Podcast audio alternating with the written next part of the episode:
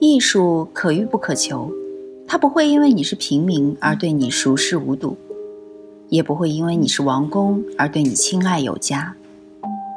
雨桐听艺术，带你感受艺术的奥秘和热情的世界。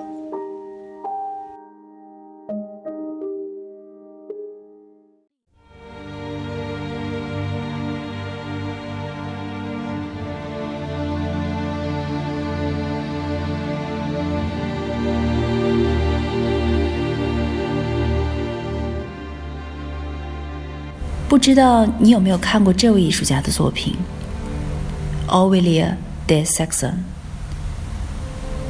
他的表演让我至今记忆犹新。他把自己的脸作为画布，将自己变成了活体雕塑。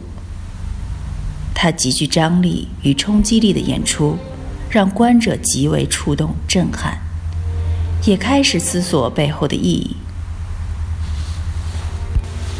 Owelia de Saxon，，他出生于刚果，所以非洲文化，尤其是部落艺术，对他的影响很深。他曾曾经获得生物学硕士学位，后来转而沉迷于绘画和雕塑创作。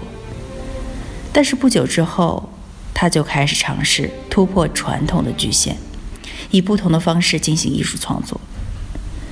就像毕加索突然转向超现实主义，奥维利亚，他在绘画中扭曲所画对象的身体与脸部，也是恍然意识到，其实他的脸就是画布。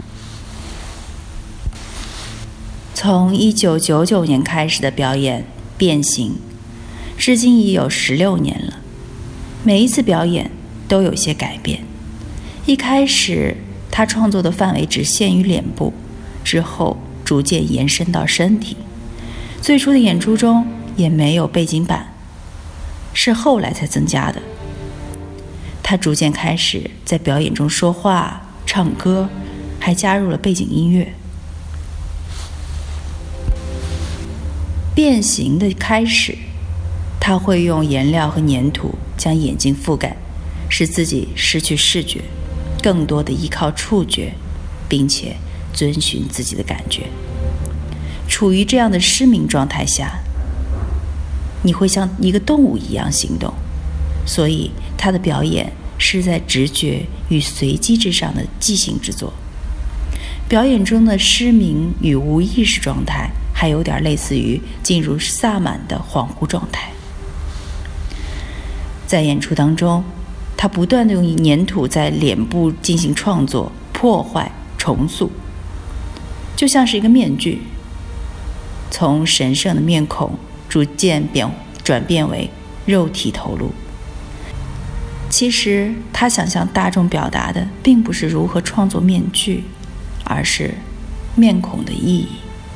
很多时候，观众会感到困惑与沉思，这让他觉得非常有趣。面孔、脸，对于我们而言非常的重要。它是你连接他人和世界的可视媒介。所以在表演当中，他不断的探寻、感知自己的脸，也不停的反问与思考自我的身份。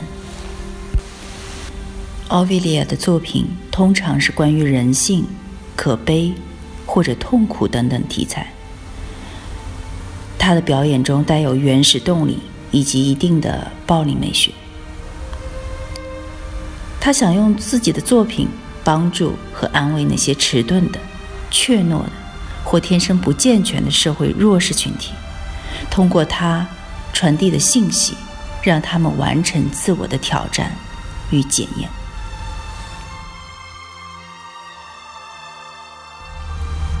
我是雨桐听艺术的主播雨桐，把你愿意分享的文章发给我们，我们会分享给更多的人。